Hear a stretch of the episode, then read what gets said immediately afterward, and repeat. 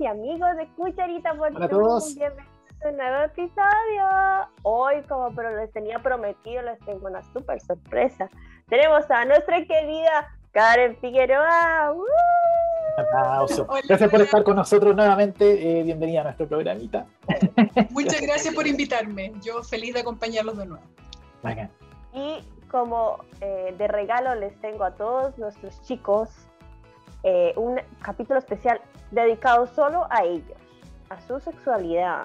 Por eso nuestro querido Daniel, y yo también le voy a ayudar un poquito y vamos a estar preguntándole a Karen acerca de lo que es la sexualidad masculina, ¿cierto? Mi querido Dani. Exactamente, porque hoy día queremos romper un montón de tabús y cosas, porque claro, ya hicimos un programa especial sobre, eh, o sea, no era sobre eso, pero terminó siendo un programa sobre sexualidad femenina al final. Mm. Y también porque se habla mucho de eso, que ya, que los orgasmos femeninos, eh, que cómo esto, que cómo esto otro, que la menstruación, que el climaterio, bla, bla, hay un montón de temas súper interesantes que se discuten harto, que uno los puede ver en la tele, los puede ver en internet, hay mucha gente hablando de eso, pero y de uno, como que básicamente mucha gente asume que la sexualidad masculina es eh, mete y saca y se acabó, digamos, y que uno anda siempre pensando en eso, que funciona solamente en, en torno a eso, y al final no es tan así, o sea igual hay necesidades emocionales, ¿cachai? Igual hay un montón de cosas que uno no conoce o que eh, finalmente las termina sintiendo, pero no cacha de dónde vienen o por qué. Así que eso es lo que queremos preguntar, querida Karen. Eh, básicamente, ¿cuáles son los grandes tabús que hay con respecto a la sexualidad masculina? Bien, hola Daniel, hola Vero. Mira, eh, en realidad hay varios, bastantes tabúes asociados a la sexualidad masculina. Como comentario te puedo contar que en general los sexólogos hombres se dedican a las dificultades masculinas y las sexólogas mujeres a las femeninas. Así que yo, em, a excepción del, del, resto, yo creo que debo ser la, una de las, si no la única, pero una de las pocas eh, sexólogas que nos dedicamos a sexualidad masculina, a dificultades masculinas específicamente. Eh, no porque no trate las femeninas, pero en realidad es lo que más me ha tocado ver, las dificultades masculinas. Em, perdona, ¿se acercan más hombres a preguntarte cosas? A mí sí. A mí sí. A mí sí, porque tengo más experiencia justamente en dificultades, las más comunes, eyaculación precoz y disfunción eréctil. Em, así que desde ese punto de vista se acercan bastante más a consultarme y sobre todo porque tienen una em, tienen dudas respecto de la expresión de su sexualidad en esta etapa en donde está el feminismo súper fuerte, ¿verdad? Y están como eh, un poco en duda respecto de qué se puede hacer, qué no se puede hacer. Sí, hay muchos hombres asustados por la forma en la que abordo, Justamente, muchos hombres asustados, de verdad. A mí me parece muy bien el movimiento feminista y yo también, yo soy feminista, o sea, eh, sin embargo, puedo observar muy de cerca el dolor de algunos hombres. Asociado al movimiento feminista en donde están un poco al medio, ¿no? Como entre los abusadores y los violadores, ¿cierto? que no lo son, eh, y un poco entre las mujeres, como decir, bueno, ¿ahora qué hago? ¿Cómo es el abordaje con una mujer? Eh, ¿Por qué estoy teniendo problemas sexuales? Porque no, no, tengo idea qué hacer en la cama, qué puedo hacer, qué no puedo hacer, eh, cómo me acerco. antes, no sé, yo iba y tomaba una mina y hacía no sé qué, y resulta que ahora, no sé, pues, capaz que me acusan de no sé qué. Entonces, hay muchas dudas al respecto y esos son los que yo eh, recibo todos los días en terapia. O sea, bueno, de hecho yo debo decir que a mí me tocó vivir un poco esa parte. O sea, yo cuando era más chico, en mis primeras experiencias sexuales, mis amigos decían eso. O sea, no, vos dale nomás, y una vez que le chantáis el beso ya no, ya no te dicen que no. Y no es tan así, vos, ¿cachai? Eso, eso, es una de las cosas que ha cambiado. Yo creo que también por ahí parte un poco el. O sea, dentro de todas las cosas que quiero preguntar, eso también tiene que ver, pues, ¿cachai? Sí. Absolutamente. Bueno, algunos de los mitos eh, que me habías preguntado al principio, ¿verdad? Que no respondí. Los tabús. Sí, los, tabús. sí.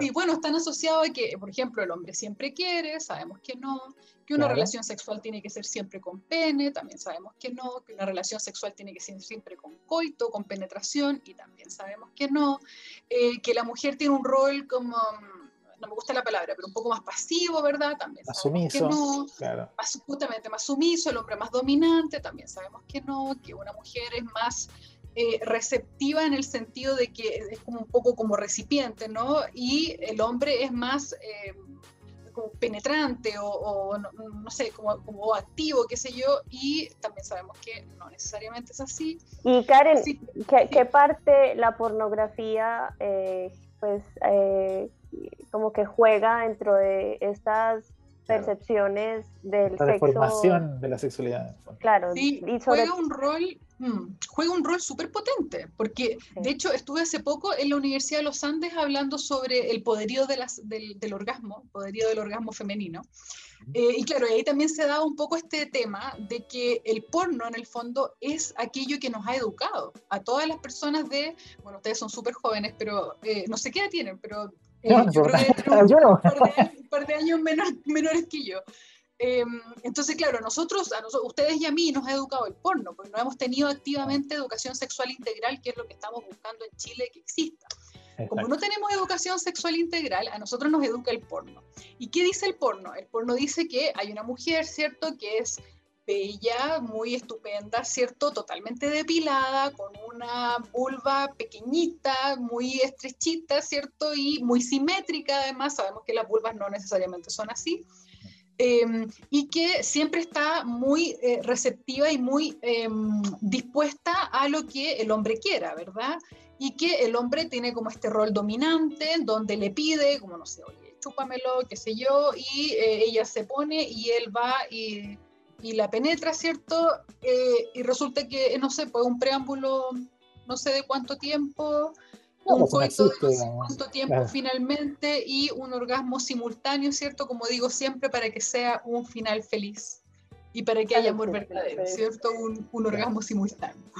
Sí, y al final, o sea, igual como que deforma todo, también es, eh, yo creo que no solamente es la presión de las mujeres a verse como se ven las mujeres de la, la pornografía, sino veámoslo desde el otro punto de vista, que los hombres, o sea, así sea en la pornografía heterosis o la homosexual, que es, o sea, son como dioses eh, haciendo el amor, o sea, claro. su, todo su cuerpo es cultural, que tienen que durar horas eh, en el acto sexual, que tienen que hacer tal y tal pose, que tienen que aguantar esto, por ejemplo, llegar a otros límites de la sexualidad, por ejemplo, eh, el fisting o cosas así que ella de repente, eh, no sé, siento que tal vez pondría mucho peso sobre la espalda de los hombres.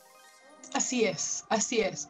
Eh, claro, como tú bien dices, los hombres tienen una tremenda carga y es también la que yo les contaba un poco que recibo en terapia, en donde el hombre de alguna manera tiene que tener un pene grande, erecto y tiene que mantener la erección, ¿verdad? Y tiene que ser además escultural y además eh, hacer gritar a su mujer lo más que pueda eh, y que ella eh, tenga, no sé, un squirt y que, y que tenga no sé cuántos orgasmos, ¿cierto? Porque si no, no es una relación sexual satisfactoria.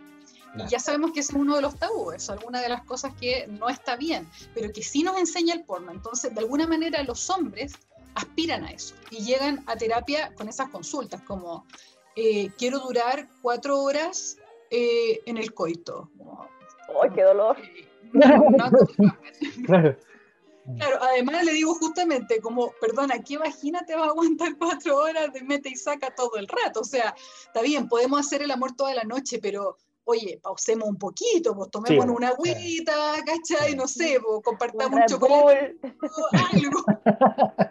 no, sí, cuatro horas de meta y locas, olvídalo. Claro. Yo recuerdo que alguna vez leí una entrevista a un, a un, actor porno, que era como que, porque él estaba haciendo como una universidad del porno y estaba como tratando de meterse en un tema político también y todo, y él, él decía que el gran problema era que el porno se estaba tomando como educación sexual y el porno no es eso, es entretenimiento sexual. Justamente, justamente. Tal cual. En el fondo, bueno, también me preguntan mucho si yo recomiendo o no el porno.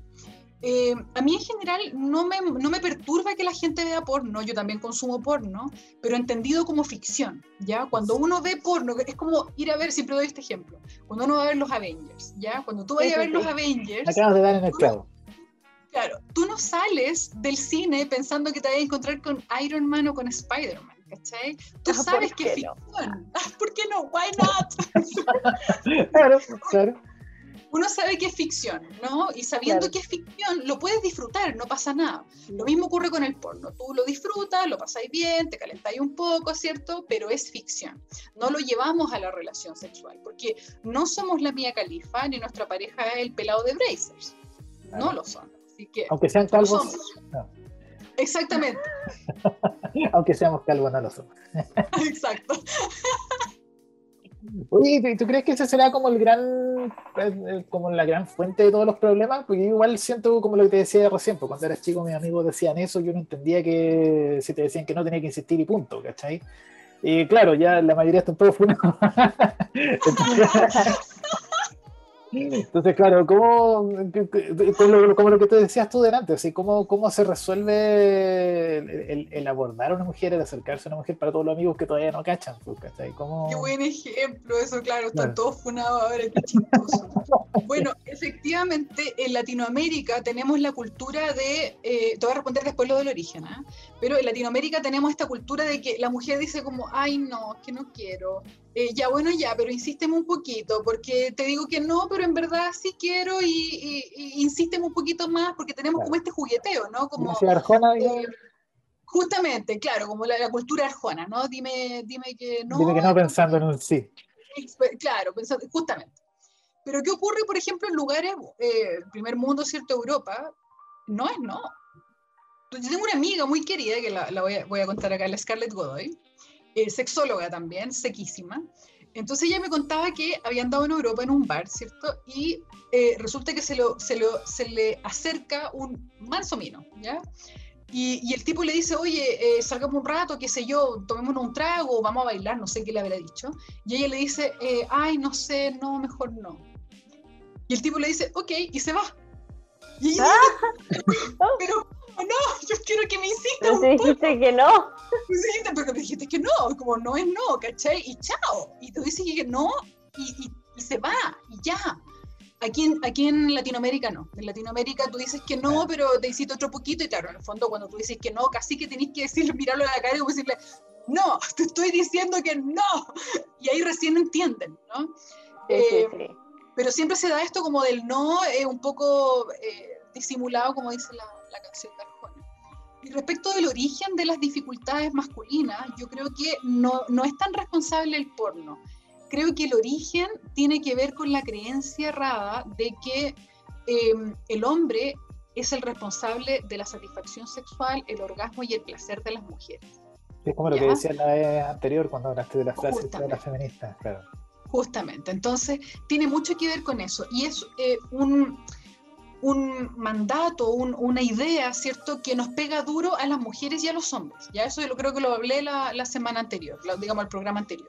Em, y yo creo que de ahí esta, esta dificultad, o sea, esta, creencia de que el hombre es el dueño, digamos, o, el, responsable de la satisfacción sexual femenina y masculina, es el origen, cuando tú vayas a todas las dificultades, eyaculación precoz, disfunción eréctil, eyaculación retrógrada, eyaculación retardada, deseo hipoactivo, eh, tú vas a todas las disfunciones sexuales masculinas más comunes y vas al origen, encuentras este motivo que sería la reina madre de todas las creencias que más perjudican a la sexualidad del ser humano. Que es la obligación de, la obligación de cumplir. Justamente, la obligación de cumplir. Y tú has dicho una palabra súper clave, porque cuando hablamos de cumplir, no sé si les pasa a ustedes, pero yo cuando hablo de cumplir, de comillas, cumplir, yo lo asocio como una pega, como en el fondo tengo que cumplir con un informe que me pidieron, tengo que cumplir con un plazo que me dieron, tengo que cumplir con, eh, no sé, revisar no sé qué cosa. Pero en sexualidad, ¿qué tenéis que cumplir? Nada. Nada. Nada. y, fíjate que se usa mucho el cumplir, era como que no, e, e, él, es cumplidor. ¿Ah? El cumplidor, eso, claro. Y eso está súper mal dicho. Claro, claro. como, ¿qué es eso de ser cumplidor? ¿Cachai? Como, no sé, tenía un contrato, te estoy pagando imposiciones. claro. ¿Qué pasa? no sé si me, me, están entendiendo. Pero... O sea, podrías decirle cumplidor, por ejemplo, un dildo, porque tú lo compraste para que hiciera un trabajo contigo. Entonces, sí, es cumplidor porque cumple el cometido. Su función, justamente. Pero es un objeto, no es un ser humano, no es una Correcto, correcto. O sea, para empezar, o sea, ningún ser humano tiene eh, una función, una pareja tiene una función con uno. O sea, como. Claro ¿Cachai? Entonces, esa palabra que he mencionado, el del cumplir, es súper heavy porque se usa mucho. Cuando los hombres llegan a terapia conmigo, siempre me dicen, no, es que tengo problemas para cumplir. Y yo digo, ¿cumplir qué? ¿Cumplir años? claro, ¿qué hay que cumplir? Explícame. Le digo así, bien, bien, eh, bueno, una una de las formas en que yo trabajo es como desmitificando creencias erradas entonces le digo inmediatamente, como explícame aquello que tenés que cumplir porque no tengo idea de lo que tienes que cumplir. Explícamelo, por favor. Claro, sí, para que, o sea, igual se cambie como el chip, me imagino. sí, justamente, justamente. Cambiamos, el chip y eliminamos de alguna manera esta mochila que tanto pesa, que es una mochila que, eh, dificulta la expresión, dificulta la función sexual, genera una ansiedad de rendimiento terrible, esta, esta creencia. De hecho, eh, cuando la dificultad sexual no es orgánica, cuando no tenés que ir a un urólogo, un ginecólogo a resolver tus dificultades sexuales porque tiene un origen orgánico, un origen donde tú necesitas un médico, un medicamento, ¿cierto? Y tiene un origen más bien psicógeno. Eh, es necesario que te atiendas con un sexólogo porque vas a trabajar justamente estas creencias erradas. A mí me toca mucho que llegan, llega gente, hombres, a, trabajar terapia, digamos, conmigo, eh, porque ya vienen del urólogo ya vienen de un montón de pastillas que les dieron, un montón de tratamientos que les dieron, ¿cachai? Y resulta que tomaron las pastillas, les funcionó un rato y después ya las dejaron de tomar y ya no les funcionó. Entonces, vienen porque dieron la vuelta larga, ¿cachai?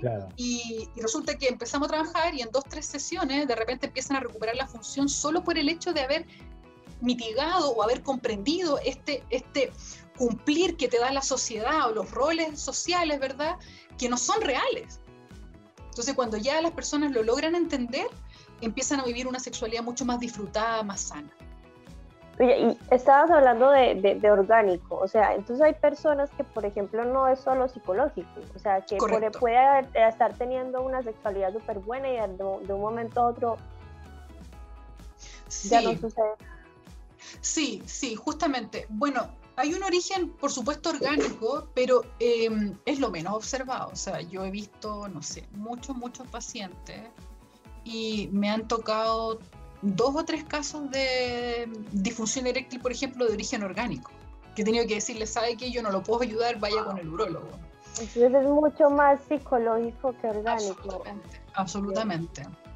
Claro, o sea, estoy hablando de un paciente típico, no sé, entre 30 y 45, 50 años, saludable, con dificultades de erección em, que le ha venido como de repente o de repente por algún evento de ruptura de la pareja, o sea, casi, casi eh, seguro que es psicógeno, que no es orgánico. Claro. Sí, pues ahí también, también quería como meterme en otro tema que tiene que ver como con la parte emocional, porque como que en cierta forma los hombres nos educaron para restringir cualquier clase de emocionalidad, ¿cachai? Y, y, eso a la larga hace cualquier daño, y también parte por ahí, o sea, claro, la, la, la, instrumentalización del sexo también tiene que ver un poco con eso, pues, con la falta de, de, de entender que es parte de la expresión de una emoción al final. Justamente, y lo que tú has dicho le pegaste en el clavo, porque justamente una de las críticas que yo trabajo mucho en terapia es un poco el concepto del Latin Lover. No sé si hablamos de eso en el último programa. No, no, no, hablamos del Latin Lover. Ya, Ya, el concepto del Latin Lover es un tipo que es muy hábil sexualmente, ¿cierto? Eh, que, que, se jacta probablemente de tener muchas parejas sexuales y de pasarlo súper bien y de, y de eh, hacer disfrutar mucho a su pareja, ¿verdad? Eh, pero que tiene cero capacidad de disfrute. Ah. O sea, lo pasa, va y las hace todas y es muy habilidoso con el pene, con las manos, con la boca, em, habilidoso en darle estímulo a su pareja y que su pareja lo pase súper bien. Eh, entonces yo le digo Latin Lover, ¿no? Porque es como una persona muy hábil sexualmente, pero tiene cero capacidad de disfrute. Y eso pega súper duro a la pareja, porque una de las cosas más esenciales dentro de la sexualidad del ser humano es satisfacer la necesidad del eh, deseo de ser deseado, ¿ya? Y el deseo de ser deseado tiene que ver con la retroalimentación positiva que yo recibo de mi pareja. O sea, por ejemplo, Daniel, te voy a torturar. ¿A ti te gusta dar sexo oral? Sí. Perfecto. ¿Qué te gusta de dar sexo oral? Explícame. La sensación de reciprocidad es como un poco más inmediata, digamos. Ok, explícame un poquito más. Eh, como sentir que cuando haces algo, el cuerpo de la mujer reacciona y es como de forma más inmediata que cuando haces otra cosa, digamos. Perfecto, súper, súper bien. Porque efectivamente lo que disfrutamos del sexo oral no es el acto del sexo oral, es la información que yo recibo del receptor de aquel sexo oral. O sea, no es lo mismo si yo le digo a Daniel, Daniel, eh, si te gusta tanto el sexo oral, anda con una muñeca y hazle sexo oral. No, no es rico. Claro, no, nada que ver. no, nada que ver, porque lo rico es ver a tu pareja, lo que está recibiendo, lo que está sintiendo respecto del estímulo que uno hace. Eso es lo rico. Entonces, y eso se llama una retroalimentación positiva dentro de la sexualidad que se está viviendo en pareja, o bueno, en un trío, en un cuarto, todo lo mismo. Y esa, esa retroalimentación positiva es muy necesaria para satisfacer el deseo de ser deseado. Entonces, a mí me gusta hacer sexo oral a mi pareja porque me gusta ver su reacción de cómo está disfrutando ante un estímulo que yo estoy realizando. ¿Ya? Entonces, el Latin Lover tiene un poco esta dificultad, ¿no? Como eh, da un sexo oral súper rico, pero cuando lo recibe está todo el rato esperando que sea su turno para estimular. Y no retroalimenta positivamente a su pareja. Como que tiene cero capacidad de disfrute. Entonces, ¿qué ocurre con el Latin Lover usualmente? Eh, eh, es un problema súper común. ¿ah? ahora que lo, lo, mencionas de esa forma, he leído muchas memes, digamos, que le preguntan a las mujeres si les gusta que el hombre se queje o que haga gemidos, ¿cachai? Y yo dije, o sea, hay hombres que no lo hacen, digamos, a mí me llamó la atención. Exactamente. hay hombres que no lo hacen. Pero ¿cómo podéis no hacerlo? ¿Cómo, cómo estar como sintiendo todo el placer del mundo? El Latin Lover, es el Latin Lover. Tiene cero capacidad de ah. disfrute. Entonces, recibe un estímulo y está todo el rato esperando, o sea, como, como que la persona termine de estimular para poder estimular de vuelta. ¿Cachai? Entonces, como para decir, yo soy el máximo, yo, yo soy el MVP. Pero, que incluso me, pasó un rollo que puede ser incluso peor. O sea, el tipo está esperando demostrarle a su pareja que es mejor que ella, O sea, no sé si va tanto por ahí, la verdad. Yo creo que tiene que ver como con el deber del cumplir, lo que habíamos ah. hablado delante, como que, que no se diga que no soy cumplidor, porque lo soy. ¿Cachai? tiene que ver un poco con eso. Y también he visto el meme que menciona Lavero, este, este meme como mm, que dice, oigan, está permitido gemir. ¿Cachai? Porque, o sea, obvio, en el fondo uno quiere también como mujer, estoy hablando de eh, relaciones heterosexuales, por supuesto, uno también quiere como mujer ver a su pareja disfrutando, ¿cachai? Que de repente, no sé, darte cuenta que lo está pasando bien y que recibir una retroalimentación positiva en el sentido de que está bien como lo estoy haciendo, la forma en que estoy haciendo el sexo oral está bien hecho o no que esté bien hecho.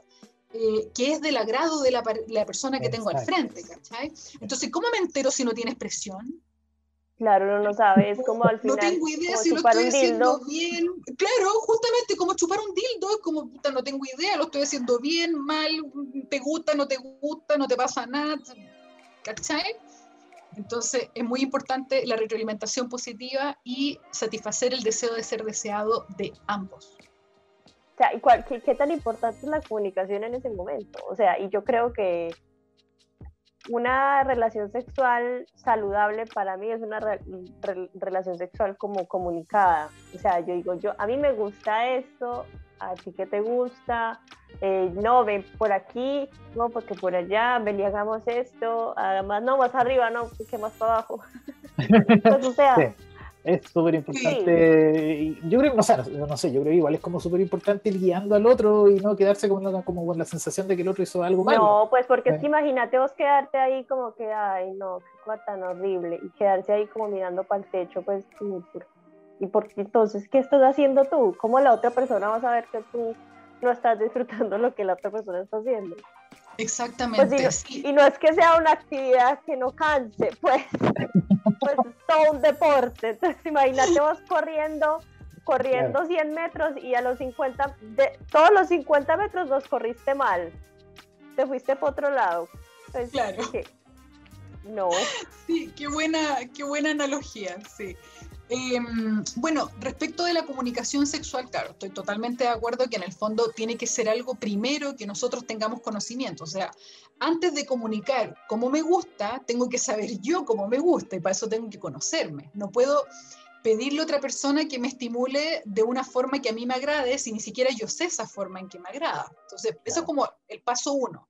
Paso uno es saber qué hueva me gusta cómo me gusta, dónde me gusta, en la medida que yo sé qué me gusta, lo puedo comunicar a mi pareja. Y respecto de la comunicación, también es importante que haya un equilibrio, porque tampoco, a ver, si bien es cierto yo puedo saber qué me gusta, tampoco la idea es como darle instrucciones a la pareja como, oye, ah, un poco más arriba, baja un poco izquierda. Hay un equilibrio súper delicado ahí, porque hay que hacerlo, pero no hay que hacerlo tanto, digamos. O sea, yo creo que las primeras veces tú podías hacerlo, pero ya después para adelante con, se puede, volver un poco molesto. Sí, o sea, yo no sé si, la, yo creo que hay que tener siempre mucho tacto, porque em, hay unas técnicas que se enseñan en asertividad sexual, que otra, otra, mm, otro tema que también se trabaja en terapia, que tiene que ver las formas de comunicación. ¿ya? Por ejemplo, uno puede hablar de em, aquello que gustó y aquello que no gustó, no en la cama, sino que como posterior a, ah, al acto y uno es súper importante que uno pueda expresar eh, sobre todo aquello que gustó mucho y ser específico. O sea, no por ejemplo decir, eh, me no todo lo malo, decir como, ay, horrible, horrible, horrible, horrible, todo horrible. Entonces ahí, ahí cómo se va a sentir uno, uno se siente mal, claro. Exacto, uno se siente pésimo. Y, y, también como ser específico, por ejemplo, no decir, eh, oye, mm, me encantó eso que hiciste ayer, yo el otro va a decir, ah, ya, ok. ¿Qué cosa? Como, ¿qué cosa hice ayer? Como, ¿qué, me, ¿qué te gustó de todo lo que hicimos? ¿Qué fue lo que te gustó? Entonces, ser específico, decir, mira, me encantó cuando me mordisqueaste el muslo porque me excitó un montón y me gustó después que, no sé, fuiste abajo con la boca y como esa alternancia entre el muslo y la boca me encantó, como específico. Y cuando eso, eso se llama retroalimentación positiva. Entonces, cuando retroalimentamos al otro positivamente, lo más probable es que la conducta se repita. Aquello que me gustó mi pareja lo va a hacer nuevamente. ¿Mm? Y cuando hay algo que no gusta tanto, uno puede decir, ¿sabes que sí me gusta esto, pero en verdad no me vuelve tan loca, como que hay cosas que prefiero sobre eso son formas, son técnicas, o, de repente, no sé, el abordaje que hiciste fue un poco brusco, en realidad prefiero algo más suave, o al revés, prefiero algo más decidido, no tan eh, quedado, ¿cierto?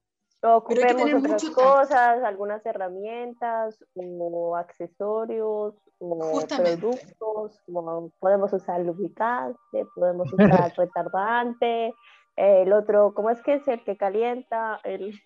Claro, el que fría, el que... el que fría, el que calienta, todo. También. Claro, dentro de otras técnicas también está eh, la, la que es no verbal, que tiene que ver con guiar con las manos, por ejemplo, decir como, mira, te agarro la mano y me gusta ser tocada aquí. Guío la mano y le digo, me gusta ser tocada de esta forma, o de esta forma, o de esta forma. En el fondo, eh, no verbalizarlo, sino que llevar, em, enseñar de alguna, no, no, no enseñar, guiar a la otra persona en la forma que a mí me gusta ser tocada o estimulada, o estimulado o estimulade, ¿verdad? Como quieran, em, ayudando a la otra persona eh, hacerlo, pero no con instrucciones verbales, sino que un poco más comunicación no verbal. Como más como fluyendo dentro del, del, de la relación sexual.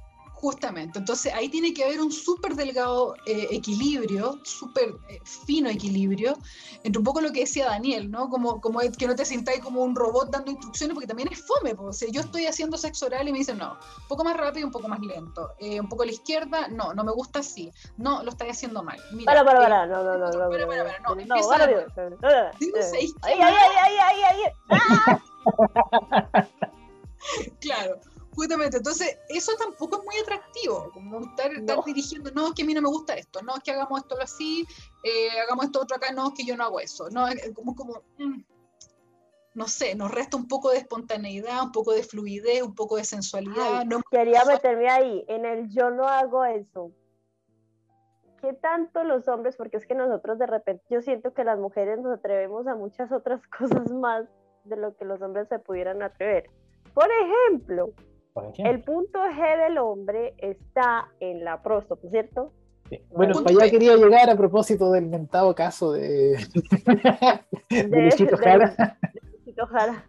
Claro, es como ¿qué, qué, zonas del cuerpo del hombre todavía siguen siendo como tabú, ¿cachai? Como ir un poco para allá, sí.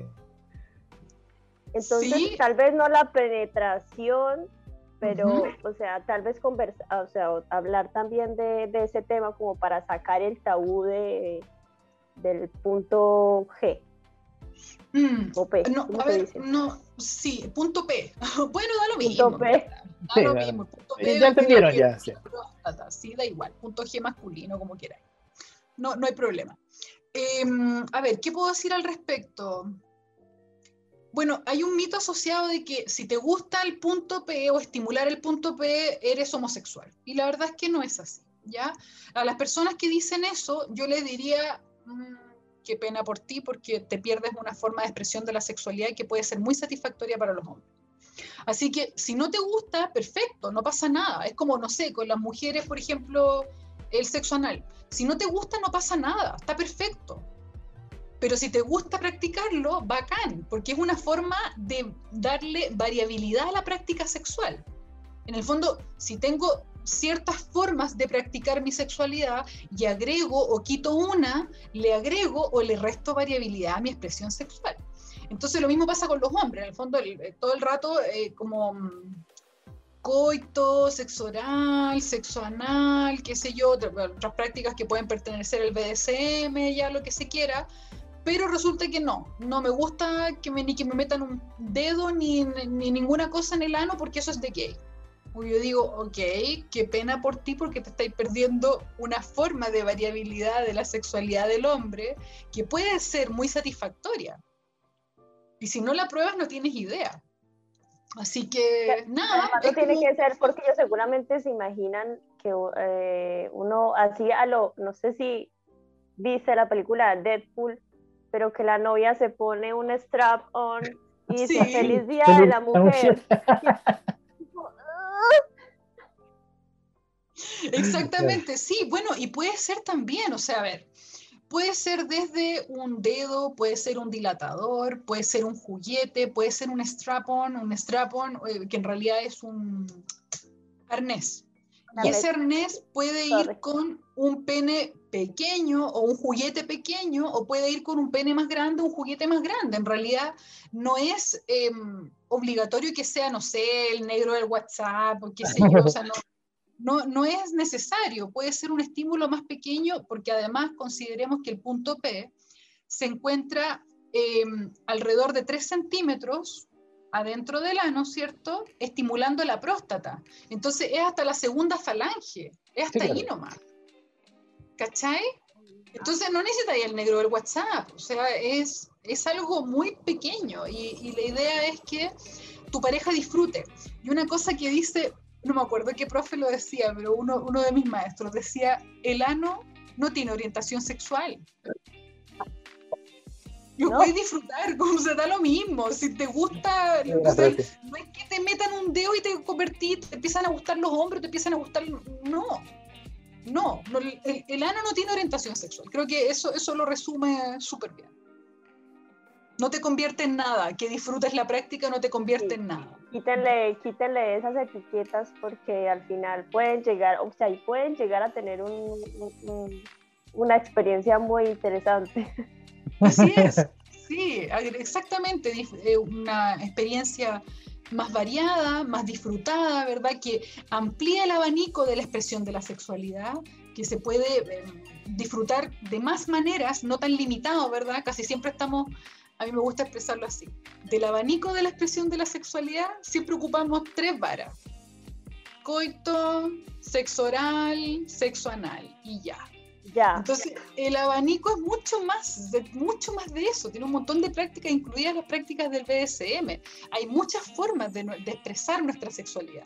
Y siempre nos limitamos a esas tres, como que de este abanico tú te trataras de echar aire con tres varas. Es como que te tiráis aire así. Nada, no te, llega nada. No te tiráis mucho aire, no te tiráis mucho aire. En cambio, si tienes el abanico abierto y te echas aire, es bastante más el que recibes. Sí, una de las que de las que a mí me llama muchísimo la atención y de verdad me gustaría aprender en algún momento, ahí hablamos otro, episodio especial, el, el, sexo tántrico, que, oh, que, que, para mí es como que yo, yo lo leo y es como, como el universo, así, algo así. Sí, puede ser, a ver, eh, bueno, Sí, en realidad no tengo una opinión respecto del, sexo tántrico en específico. Sí me parece que es una forma de la expresión de la sexualidad que está perfecta, sumamente válida. Hay gente que le gusta el sexo tántrico, a otros que les gusta, no sé, el chivari, a otros que les gusta el waxing y a otros que les gusta el spanking. Y no pasa nada, está perfecto.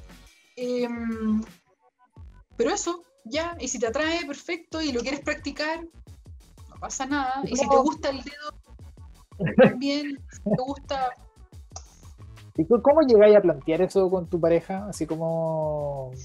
Sí, como otras formas de sexualidad. Claro, ¿cómo, cómo entráis en eso? Porque, claro, bueno... con la caja. Claro, algo...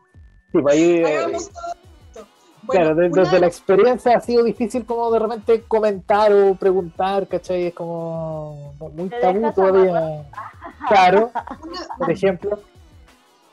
Una de las cosas que yo recomiendo en terapia es que no hayan juicios en la pareja, ¿ya? Como en el fondo que cada uno tenga la libertad siempre de proponer lo más loco que se le puede ocurrir, pero que no reciba juicios de la pareja. Eso es básico en una relación sexual entre dos personas o entre, entre cuatro, saludable, ¿ya? Eso es básico, como sentir que no hay juicios desde la otra parte.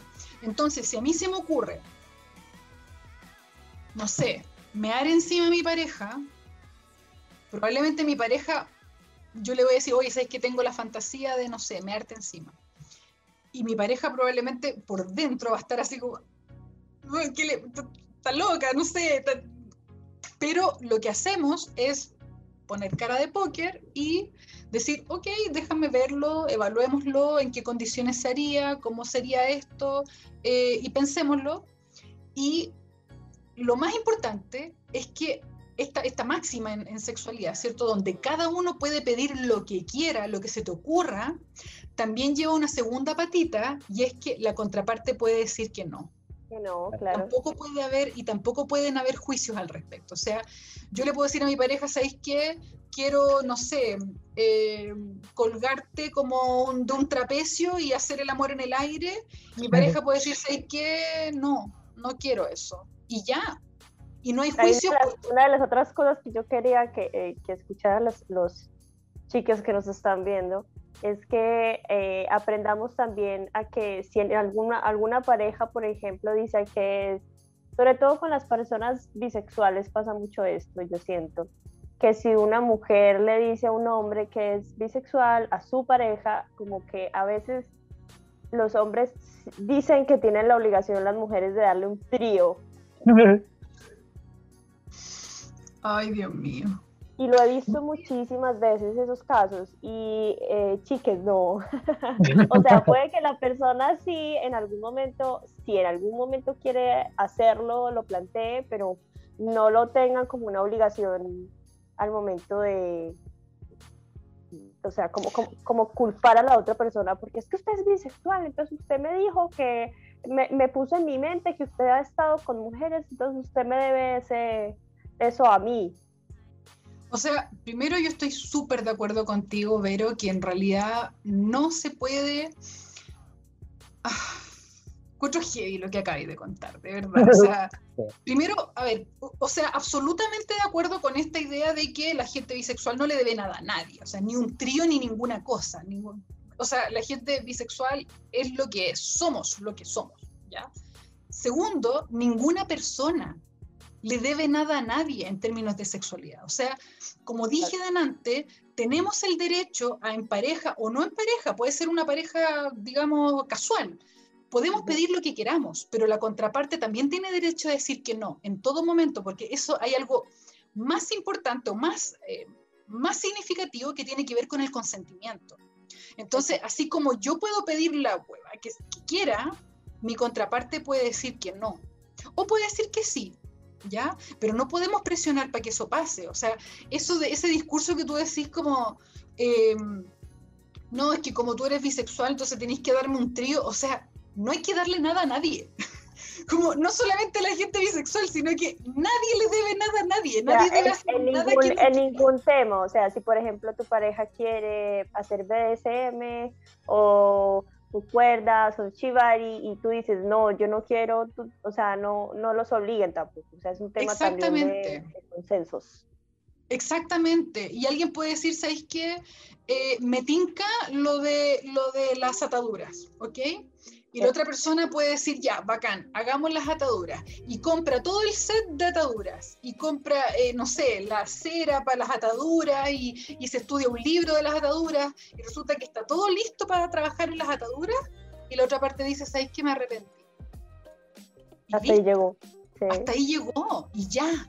Se acabó. Esta cuestión, estamos hablando de consentimiento. El consentimiento lo es todo. Acuérdense que con esto terminamos, chiquillos, que tengo Sí, sí, sí, ya, estamos, No solamente el no es no, la ausencia de sí también es no. Eso es Muchas gracias, Karen, por hacer cucharita oportuno otra vez con nosotros. Recuerden llegar, eh, eh, seguir a Karen en sus redes. Que están ahí. Que solo a Karen Figueroa, la buscan en todas partes. Ella está en, Instagram, en Twitter, tiene su página, hace talleres. Bueno, ya la conocemos ya del capítulo anterior y va a seguir estando con nosotros, créanme, nos va a ayudar. Muchas Un abrazo gracias. a todos. Gracias, Dani, por tus preguntas. Nos vemos. Chao, chao. Chao, chao. Chao, chao.